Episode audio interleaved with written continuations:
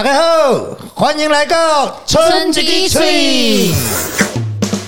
那个四大运的开闭幕式，对，从这边负责，我们是蛮惊艳的。让全世界可以在四十五分钟快速的知道这个台湾岛屿四百年来发生的事情。哇，这件事情代际多屌啊！哎，那个大概是我这辈子觉得最难忘的一个时刻。当你跟几百个创意人一起工作的时候，才知道原来台湾的世界是这么大，岛屿是这么大。大家好，我是村老板。好，大家好，我是崔志的阿哲。大家好，我是王登总 Samuel。那很感谢哈，就今天邀请到我们的 Samuel 来现场，对，那跟大家分享。那呃，前面有谈很多这个您在进来崔志之前跟进来崔志这段时间的发展，对，那确实也帮助崔志非常多。对，那其实我们也很开心看到，就是后续有很多的。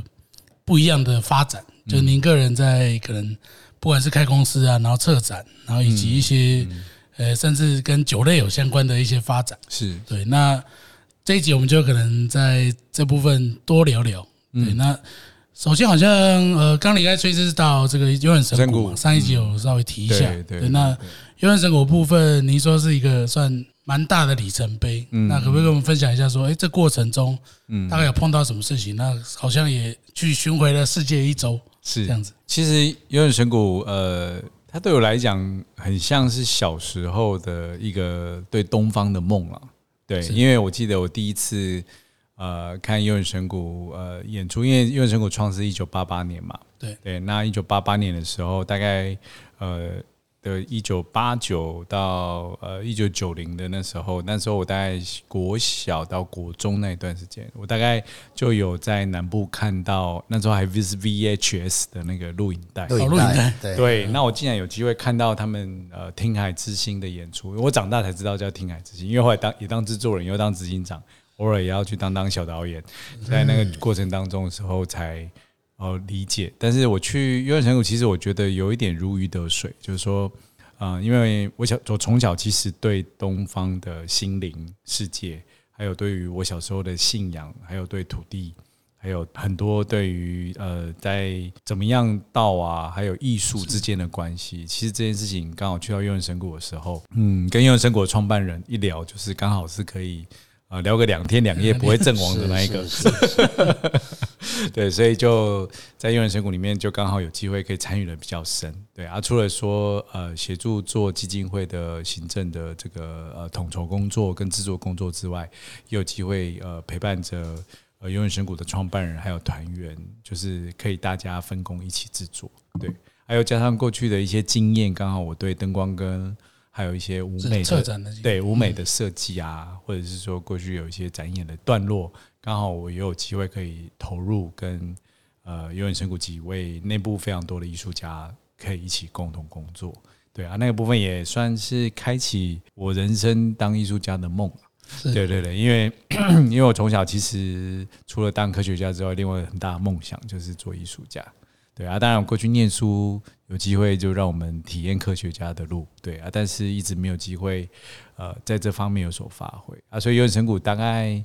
满足了我对艺术家的一种想象，然后甚至也可以很放纵、很恣意的在里面去做自己，跟呃去呃做完一个大舞台的经验，啊，又有机会，因为永神谷是刚好是台湾的国家文化艺术品牌，是，所以就有机会代表台湾啊，受到海外非常非常多的艺术节的邀请。是，那我们就可以独立。我还记得印象很深刻是，曾经悠人神谷的音乐总监黄志群老师跟创办人刘瑞老师跟我，我们三个人呢各带一团，然后飞到三个国家去。哦，各带一团啊！对啊，那时候我应接不暇，曾经最多的演出工作，一年三百六十五天嘛。对，然后后来我们算一算，我们那一年总共做了三百八十五场。哦。就同时有几团在对对啊，有些当然有大有小啦，就是说有些是分享会，有些是演出会，有些是表演，有些是大演出等等之类的。那光是接洽就够忙。对对，然后我们总共那时候呃正职员工就有大概六十几个，然后对啊，然后加上学生团这样子，那时候很盛庞大的时候了，庞大庞大的时候。而国外应该也对这个台湾这种东方的表演。对啊艺，术非常喜欢哦的着迷。嗯，我我觉得在优里面，其实春意之是让我在过去土地上面去呃跟着李先生，其实我觉得在土地的搜寻上可以找到我的台湾味。但至于台湾的一个文化品牌或台湾跟国际的这种呃对比性，我觉得反而在悠人神谷是让我满足了这一块我在心里面一直想探索的事情。因为像在悠人神谷，其实呃可以代表着台湾，我们去到哪每一个地方，我们所有的元素都原汁原味都是台湾。因为悠人神谷其实就从呃木栅老泉山的山上剧场开始，对对啊，它其实就像春一枝的水果是在田里熟成的一样，对。那所有的舞者跟表演者都是在山上剧场，在森林里面，然后、呃培养出来的在在日光雨水里面去培养出来。它不是拐在处理的坝给啊。学学，校里面的那对对对训对，练出来的，没错没错，而且又是更另类，又吸收了呃台湾的很多在庙宇的宗教记忆，然后还有吸收了中国的哲学，然后又加上大自然的土地养分。所以这些林林总总加在一起的时候，它就不只是一个呃击鼓，因为大家可能都还不知道，就是幽人神鼓其实本来叫幽剧团，它只是因为有一个曲目一次的演出刚好叫幽人神鼓，所以大家从此觉得哇，这是这是太厉害了，怎么会有这个？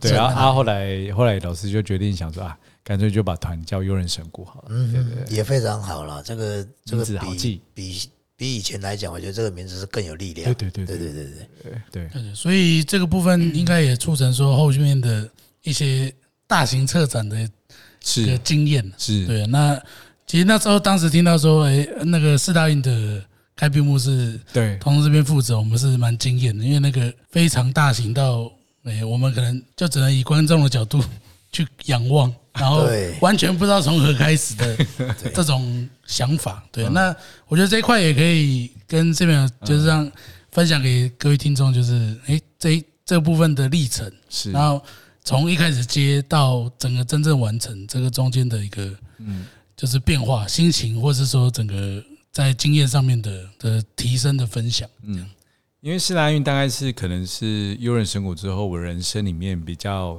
大的一次挑战。因为那次挑战呢，呃，我记得以前刚开始也想说啊，大概就是一个大型的演出吧，或展演，然后中间可能要放入很多的元素啊。那时候其实说真的，我也没有真的去过奥委会的现场看一次奥运的开幕式、闭幕式，都都是看影像、看 video，然后但是知道说，OK，它应该就是一个要代表台湾放到世界一百多个国家。那时候四大运总共一百四十五个国家，对，要要去布达，让他们知道说台湾的历史跟文化是什么。对啊，那时候只知道是要做这件事情，但是不知道这中间要怎么做，规模要怎么做。当然，就是我觉得优对我的帮助也很大，当然过去博物馆的帮助也很大。当然，就是过去因为在春一之呃交涉这么多台湾的文创的一些故事，还有很多角落的一些知识，也对我有很大的一个帮助。就是说，呃，其实当时四大运的时候，我们真的需要花两年的时间写一个脚本，在四十五分钟，让全世界可以在四十五分钟快速的知道这个台湾岛屿四百年来发生的事情。嗯嗯，现在讲起来很简单呐、但是那个题目如果写成申论题，大概我会傻在那里，我不知道要怎么从何写起，这样子对。还有加上那时候，呃，当然也是临危受命，因为刚好我有优人神谷执行长的身份，那又加上过去有制作人的这个身份，所以有也有呃机会收到这样的邀请。那那当然在那个过程当中的时候，呃，也是跌跌撞撞。啊我记得有一次谢长廷跟我说吧，然后说：“哎、你知道吗？这件事情是台湾这个岛屿四百年来最重要的事。”我说：“和解。”然后他说：“很简单啊，我们以前从来没有办过这么大的活动，这是我们有祖先到现在，不管是原住民还是最大的活动汉语，都是最大的活动。对，因为很简单，你去看桃园机场，有一百四十五个国家的人都要从那里通关。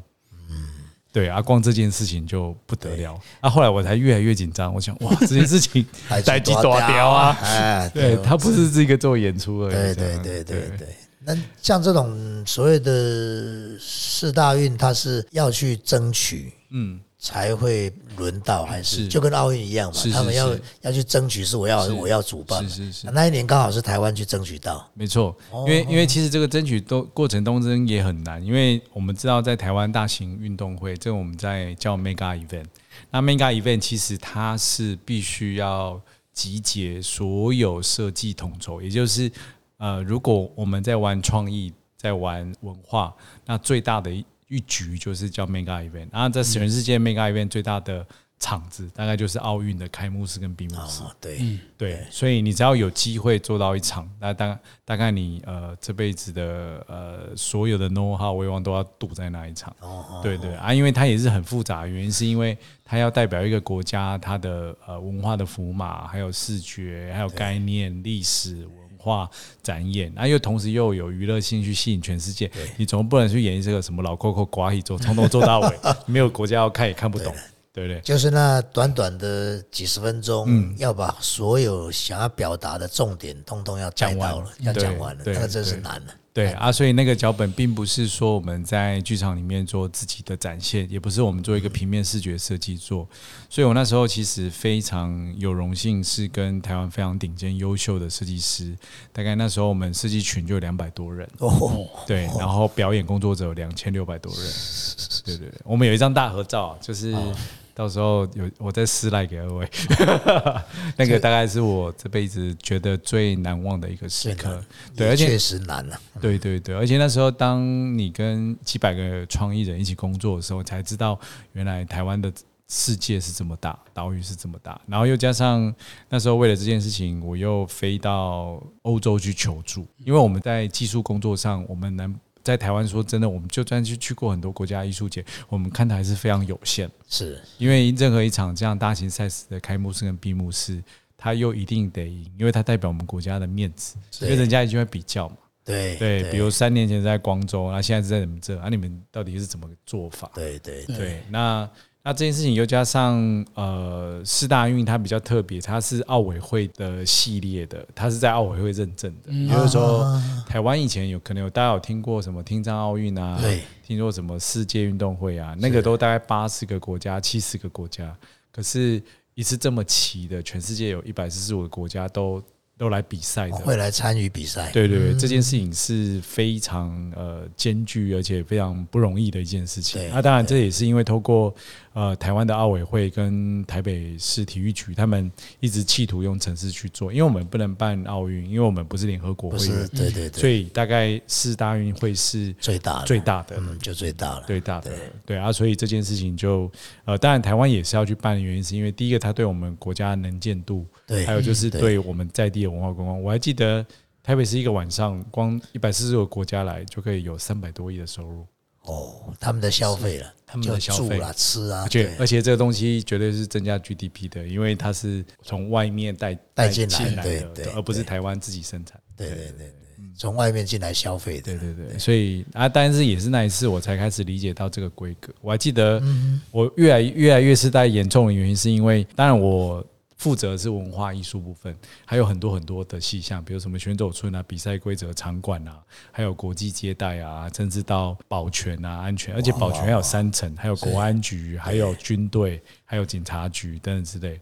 啊，我记得我有次工作一半的时候，突然军方来找我说：“诶，我们想要跟你演练阿帕奇直升机如何下降。”我说我没有写这个脚本啊。他说没有，这是我们必要程序。对，因为怕到时候万一有恐有状况，他要，能够降对下来，对，因为国际的要求，因为他因为要求说，因为他们的选手都在这，对啊，万一这时候就如果有恐怖分子要攻击，他必须要能够处理。对，这是最好攻击的位置，对啊，所以那时候我才真的觉得这事情真的蛮严重真的很。大的事情。对对对还有阿帕奇在这里对降落，我第一次看到阿帕奇会降落在我那你面前你，要问他有没有试射飞弹，找个靶让他打打我也很想看。看看 看。讲问题可能更大。哦，那个想起来真是一定头痛，哇，是这这么大的规模，对对对。对对对，然后也在四大医院刚好有机会交织到，不只是表演艺术工作者，也包含了一些视觉艺术，然后甚至到装置艺术等等之类的，就全部几乎通通都在那一次给我人生很大的一个养分啊。当然，它也促成我到后来对于公共艺术跟在展览的策展上面很大的一个养分，因为等于是让你直接。啊、没有什么先修班，就直接把你丢入对丢入直接上场，然后去重新爬出这么多的工作啊，所以那个大概是我进社会大学里面最大最大的一个创意跟文化设计的养成。对，也是一个最大的学习啊！啊是是是啊，那时候其实有好几次大家都很痛苦啦，对，因为比如说跟我一起工作的导演，他也有时候也想不出来的时候，他就说。我记得吧，这个就不讲谁了啊。如果大家知道，就自己有以耳相传就好。就是曾经我有个导演呢，他就跟我说，他痛苦到实在是江郎才尽。他有一次开车从关渡大桥开过去，就是很想开下去，就是嗯，就是不知道怎么办，不知道怎么办，不知道怎对，就不知道怎么办。但是这个东西就是说，因为大家会怕丢脸，对了，是我们对了，对，那是国家国家家级的的东西门面嘛，对，对。啊，但是又不是说这样自我创作，自我创作啊，最多就不好看啊，不好看就不好看，但但是这是我的作品啊，对对对对对，就像比如说舞台剧，它可能就只对那几千人、几万人嘛，对对对。但这个展演是要对全世界。几百个国家要来看你，对，那你要你要给他们知道些什么是？我觉得那个那个相对是对。一定是想了又想了，因为你随便做的闹亏嘛，对。啊，做到有样子，那又真的是痛苦啊。对，啊也其透过那一场连这那两年，我好像人生进到一个速成班，就是快速的去养成。比如说，终于知道哦，原来多媒体是这么做，然后东西是怎么做，然后戏服是这么做，视觉是这么做，然后烟火是这么放，灯光是这么打，然后技术怎么打，然后甚至还有很多道具的设计，然后还有到呃很多的音乐的设计等等之类的，有非常非常复杂的一个程序。所以其实做中学是最快的了，没错，没错。真，的直接就丢进去，他就 不得不做嘛。对对，而且那时候我其实自己最大的一个历程，就是告诉我自己，就是说，呃，我只要挺过去，天就是我们的。对对对对对，但你以前也那个基础也被大家一定有一定的信任呐，是是，所以才邀请你加入这样的一个规划嘛。但对你也勇于接受这样的挑战，对对对，其实是一个挑战了。老实讲，是啊是啊真的是啊是啊，如果自己心里太虚，还是会害怕了。对因为那个是国家级的东西，你不能搞砸，没错你搞砸就事情大掉啊。对，而且那时候我还被邀请去看了很多免费演唱会，因为每个歌手都想要来。哦，我那时候也蛮 enjoy，我还记得我生日的时候啊，那时候我办到二零一一七年的时候，我生日的时候还被邀去张学友演唱会，然后我就坐在张学友演唱会的第一排，哦，第一个位置。是这么好这样以后，然后我人生也没有这样的经历过，对对对嗯，也因为这个工作了，对对对，因为大家都想要去呃参与这个参与这个展演活动，对对对对，那能够让他让你稍微去看看他们适不适合嘛。没错没错没错，对对非常的精彩。对那 我觉得这个后续延伸出来的一些策展也非常的特别了。是是是对，那包含说，因为上次有看到你分享的那个照片是在那个水南洞啊，十三层十三层，对对对对对。对那那个其实蛮惊艳的，就在晚上对。看那个山，对对，现在还可以去，每天晚上六点到九点都会固定开灯，他会开灯，就是六点到因为我要回家，这样看比较看得到路。对，看得到找得到回家的路嘛。对对对对对对，对，它等于也是一个秀，就对了啦。它就是一个算三层的秀。三层的一个公共的艺术，公共艺术公共艺术，对对对，公共艺术领域，它那个也比较特别啊，因为最主要就是说，其实那时候在黄金博物馆的时候，对我而言，一直觉觉得对十三层对我来讲就有点情感。嗯，因为那时候我们会研究全世界的工业遗址嘛，那工业遗址在台湾比较大型的，其实就是有十三十三层，就是把黄金炼出来。那时候大概最到的时候，一年会有两两吨的黄金从那个山层运到日本去。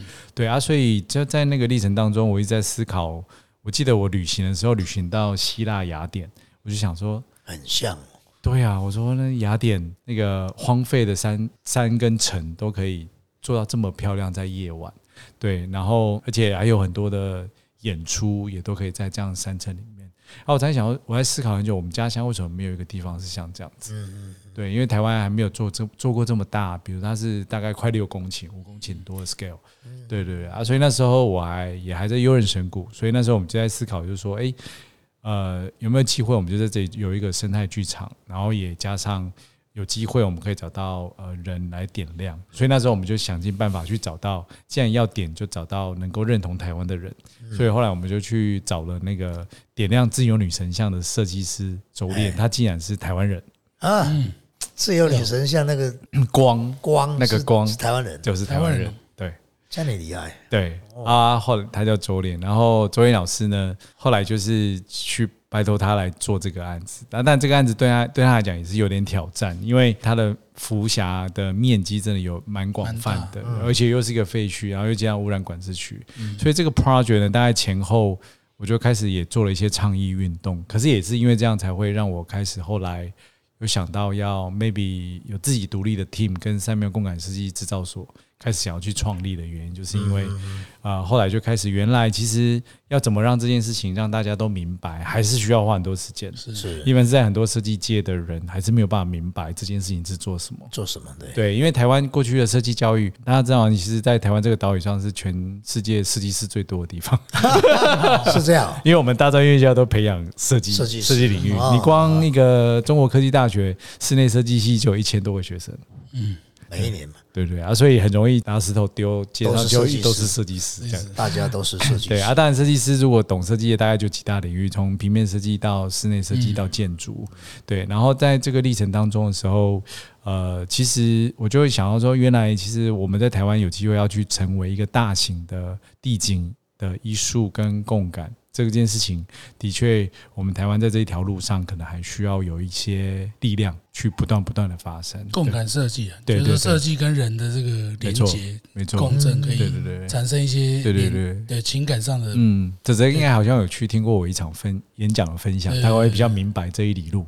对啊，我觉得这些理路就是其实跟文化目的地是有关的，因为有时候创造一个事件不见得足够，而是我们怎么样创造一个能够呃更永恒的文化资产，才能够真的去让后代有一个国家力，它能够往下走。对，嗯所以那个东西是可以一直延延续到对对延续到孙子啊，对对对之类的，嗯。嗯，加劳，嗯，加然后近期其实我修修追啦。近期其实我们跟 Samuel 有个合作，就是那个喝酒，喝酒发行吧。这个也是其实蛮有趣的，就对他们的团队非常认真，把我们的冰棒去研究出 几款调酒。对对，因为因为后来其实呃刚好就是因为投入文化领域的关系，对啊，后来刚好有呃接触到 Flash 的创办人，所以后来就是。我后来也有在创造了一家文化公司，然后也跟文化部也投入呃另外一个领域，就是希望把台湾的文化生态做一个实践啊。当然文化生态实践很多啊，但是我会一想到就，哎，对呀，纯音之就是很棒的文化实践。哎呀。虽然是误打误撞，好 确实一场美丽的误会。就像你先说是一场误会，但是人生总是有美丽的误会。对对对，但 我觉得就是，所以其实反而对我而言，我反而觉得对风味、对概念跟土地的认知，这也是让我后来才去开始深刻明白到，就是说，原来人的一辈子，你对于美跟文化的这件事情。它不只有视觉跟触觉，还有听觉，更重要的是你的味觉。可是味觉却永远都在设计或者是呃文化领域里面都被低估，对，比较少了，比较少碰到。因为所有人都在追求的是米其林的快感，嗯，可是没有人在找寻土地里面属于你记忆的味道，嗯，对。那这件事情对我来讲，反而是成为每一个风景里面很重要。所以有时候。我眼睛闭上来的时候，对我而言，其实我才慢慢的回想起很多事情。对我而言，要感受到那个场景跟共感，还有感受的历程，要有共同的感觉。原来味道是不可缺乏的啊！还有，我还记得最近，呃，我记得我以前念过一本很特别的书，它叫《神圣的游戏》，它是一个在大陆的禁书。他在讲一个呃比较不是那种十八禁了，不要误会，越描越黑耶。不要误会，不要误会。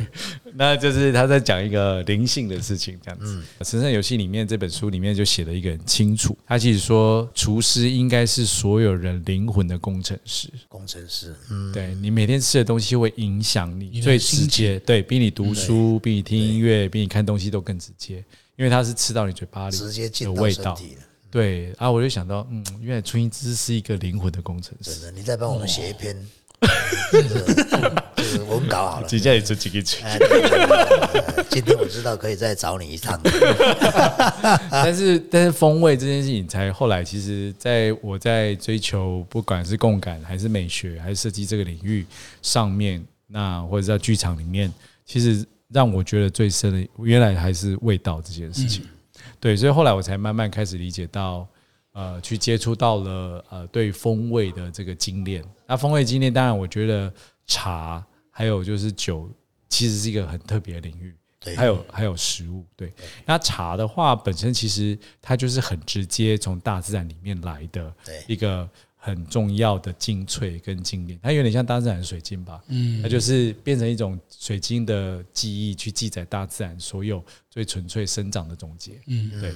然后水果也是，然后另外一部分让我接触到就是调酒，调酒为什么我后来会间接接到？因为我发现原来就是呃，cocktail 这件事情呢，就是每一个它是由一个人叫 bartender 去发生的。那 bartender 在英文的字义里面，bar 就是酒吧，酒吧了吧？啊，tender 是什么？tender 就是你的礼貌，嗯，对，那你的给人家好的感受，嗯，所以 bartender，诶，为什么叫 bar 要给人家一个好的感受？因为每一个人其实是希望透过喝一杯酒去重新找到他的安定，所以跟味道。那酒其实，在早期希腊的时候，它是让每一个人的灵魂更接近神性的一个媒介，嗯，也是祭祀里面会发生的事情。把酒讲的好美好，美这样。对，我们好像等一下应该三个喝一杯，喝一下，喝一下。好，我已经准备想要开一间酒吧了。啊，可以可以可以，这不错，这个可以交很多朋友，那我们又有的忙了。而且茶也可以在里面。对对对，其实这是我已经心里在打算的事情。对我我我后来后来就叫极致的时候，我发现风味设计对我而言，我想要做两件事情是：第一个茶屋，第二个就是酒吧。酒吧，对，因为这两件事情最能够代表风味。这个而且这个风味就是不是这种吃得饱的，而是说我们人在吃得饱之后，为什么人要去喝酒喝茶？你一定要追寻你精神上的慰藉。对，对啊，所以我就觉得这两件事情对我而言就呃开始一个旅程吧。所以上次也非常谢谢李先生，就是愿意借我们这么多纯银质的冰棒出去推广。我们是借着你给我们一个机会的。但是我觉得那个冰棒爸真的要开，这个那个上次嗯不错不错，这个对那你这个讲完了吗？啊讲完了。发行爸讲完了吗？哎呀，发情爸，啊，发情爸，发情爸，其实也就是因为这样的机缘之下，我就开始加入了发情吧，然后也开始呃协助发情吧的主理人，然后也跟开始也把我的风味设计跟概念跟策展概念开始做了很多的结合。会取这个名字，就是因为是琴酒嘛，对对不对对？，那琴酒其实好像也跟植物有关。其实非常的相关嘛。对，然后我后来在 bar 里面，其实最特别就是遇到琴酒，然后琴酒其实更是开启我学植物学的所有一切功力。是，对，然后为什么呢？因为英国有一支琴酒就叫 botanist 植物学家。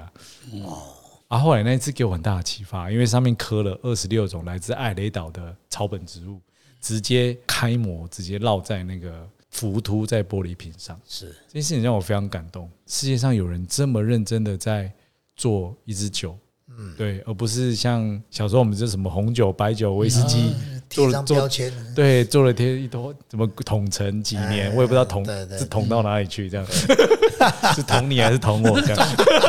就捅来捅去对的，对对对哦，然后每一个我的朋友都只要喝酒就啊，这个是什么桶什么桶我说我差点被你捅。但在过程当中，我才发现哦，原来世界上有琴酒这件事情。是而且琴酒很特别，是后来我去研究之后，大概在一六五二年那时候年代，在荷兰是荷兰医生在用的药。对啊，那我才瞬间明白了，原来琴酒它的魅力会为什么会这么深，就是因为让我发现，原原来植物学可以呃运用在琴酒上，因为它很需要就是很多很多植物本身的味道，然后琴酒又可以变成一个呃它对于风味的载体。嗯嗯嗯，因为很简单，比如说。呃，今天我可能跟陈哲，今天我们只是散步过了某一条道路，我闻到栀子花的味道。嗯，可是琴酒却可以透过蒸馏的工艺技术，把我最新鲜的栀子花瞬间。把它凝固在一瓶的呃酒瓶里面，而且我一打开就闻得到，就闻得到那个味道。对啊，因为过去我们在植物学的人都知道，酒精其实是萃取大自然里面很多芳香，还有很多历程很重要的一个保存的介质。嗯嗯。对啊，这种蒸馏技术是非常纯粹的，然后甚至可以放非常非常非常久。是对，甚至可以放到十年、二十年、五十年都可以。所以在这个过程当中。呃，清酒反而让我开启了，就是我对风味设计这件事情的一个领域，所以后来我就最近吧，最近这两年就开始比较多时间投入在这件事情上。对它比比较相对于像 whisky，它就是桶装拿什么桶，那但是清酒像你这样讲，就可以有各类各类的植物，而且各地它有不一样的风味，是各地有不同的植物，它的特色。变成可以都留存到这样的一个载体里面来，哦，这是非常丰富了。主要它丰富了，对，而而且琴酒对我而言，就是说它不像说是我们一般其他的 whisky 或白酒，就是说它基本上就是小麦、大麦，然后或者是呃有一些比较偏糖分的介质发发酵完就没了，就没有其他结束了。对，那成分是比较相对固定的。那对我而言，就感觉到你拼命的在吃面包跟白米饭，都没有配菜。对。对啊，但是琴酒有一个好处，是因为它需要大量的草本，至少杜松子就得要超过百分之三十二以上，嗯，所以它基本上至少会把很多的青草必须要蒸馏进去。对对，然后然后我觉得在日本跟英国，我都看到很多很厉害的清酒文化。对啊，所以我觉得发情包对我而言是重新又去认识土地的一个历程。主要它味道的。在地特色了，对，我想这个是它比较特别，因为我们喝威士忌只是好喝不好喝，对对，但是它它的味道就很一致性，没错，只是好喝不好喝，对。但是你讲的这个植物可以变成是一个每个地方自己的特色，嗯，对，我觉得这是很特别的一个载体了。之前你大概介绍，还有听你讲说。它之前是船上的一种用药，对，因为早期其实荷兰大家知道东印度公司，对对，那时候航海最鼎盛就荷兰人，对。对。那荷兰人在那时候历程当中很重要一个点是，呃，其实琴酒在英国后来才被发扬光大，嗯，对，英国人就那时候工艺嘛，所以很厉害。然后但是在早期的时候，其实呃，琴酒到英国之前是在荷兰，那荷兰的时候，那时候所有水手跟船上呢都会放一桶琴酒。那为什么很简单？琴琴酒可以解热利尿，那这个这个东西绝对可以帮助你克服你的水土不服的问题啊！这我亲身经历过。哎，下次李先生我们发烧就一人喝一杯就好。是是是。之前之前听说你。得那个 COVID nineteen 的时候，就是喝清酒了。我每天两个礼拜在家里很开心啊。清酒喝到好了，那个。对对对对，然后后来以讹传讹，我旁边朋友跟着做，清酒就缺货了。对对对对。然后 就是因为那时候这样开始，所以呃，荷兰的水手他们固定都会配给清酒的历程。啊，到后来呢？那时候我们知道，英国那时候跟正好跟法国还有西班牙都处在一种呃彼此要争王权的一个历程。对，而这的历程当中的时候，可能那时候西班牙人要去攻打英国的时候，他们其实都很担心，所以他们只好外援，外援要求助，当然是求助最近的荷兰。荷兰啊，荷兰就去帮助英国人。结果荷兰教英国人打仗的时候的第一招，竟然不是教他们怎么使用好的航海战术。而是告诉他们说：“你得还想啉几趟，啊不那戏起都边打嘛，都不用打了。”对对，所以后来呢，琴酒就是因为这样传入了那个英国。然后英国呢，他们现在很奇怪，很多人都还不知道为什么，就是他们那时候曾经就把琴酒的昵称叫做 Dutch Courage，就是荷兰的勇气。哦，啊，我在怀疑说那时候应该是喝完之后醒来。发现打胜仗，所以喝这个就是荷兰的勇气，给我们力量。喝完就打胜仗了。对，所以在英国，对，所以在英国呢就叫 Dutch Curry。但但琴酒在英国的确影响很大，因为。第一个，呃，英国的蒸馏技术那时候毕竟是全世界之冠，对工业嘛，对，所以他们才有威士忌跟其他烈酒。那在那个历程当中的时候，琴酒在英国也是非常风靡，是因为它实在是比威士忌也好喝太多，因为很多味道，包含伊丽莎白女王在在世的时候，每天睡觉前都要喝一小杯。对啊，所以在那边几乎威士忌跟琴酒在英国都是同样濒靡，真的琴酒有一阵子还大过威士忌，要下禁酒令。啊。对，太喝太多了，喝太多了。对对对，啊，所以在那个时候，但是丘吉尔却也讲过一句很经典的话，就是琴酒治好的英国病人比皇家医生还多。哦，厉害！对，而也就是因为琴酒就他说真的，他是草了，药草，药草了，对，他就是药草，对，喝一喝，对，生荣药酒喝一喝就不会感冒了，这太好了。好，啊，不过后来也是因为我自己在投入琴酒之后，我才发现原来同样是酒。原来它有另外的一个好的一个作用，嗯，跟对人的身体的一种调节的影响，更自然了。对对，更自然。一些，然后更接近土地。而且琴酒很奇怪，琴酒好像是上帝派来的一种酒一样，它怎么炒作都不会比其他酒贵。嗯嗯嗯，对对对，它反而是就生活化生活化的东西。对对对，了解。好，非常好，今天非常非常之精彩。今天的结论就是要开一间酒吧，而且而且而且上次我们跟李先生研究过，就可以做冰棒的调酒。哦，冰棒调对，而且我们测试过，口碑都非常好。好，好，对，那酒吧这件事情就开始以后就要进入，所以以后就春意吧，啊，春意吧。哎，这个感谢 Samuel，真的哇，这个这个学养太丰富了，其实可以聊好几天呢，就跟你之前的幽人神谷那个。那个那个老板一样，可以一直聊，其实 就代表他太多太多的内涵。对，我想还是有机会哦，这个再邀请你再来，可以有很多很多可以聊的，我们意犹未尽呢。没问题，每一次聊就觉得学到了很多很多的知识。什么不敢？对对对对，就厉害就厉害。对对对，好，谢谢你了，谢谢你今天。OK，拜拜，谢谢，谢谢，嗯，拜拜，拜拜。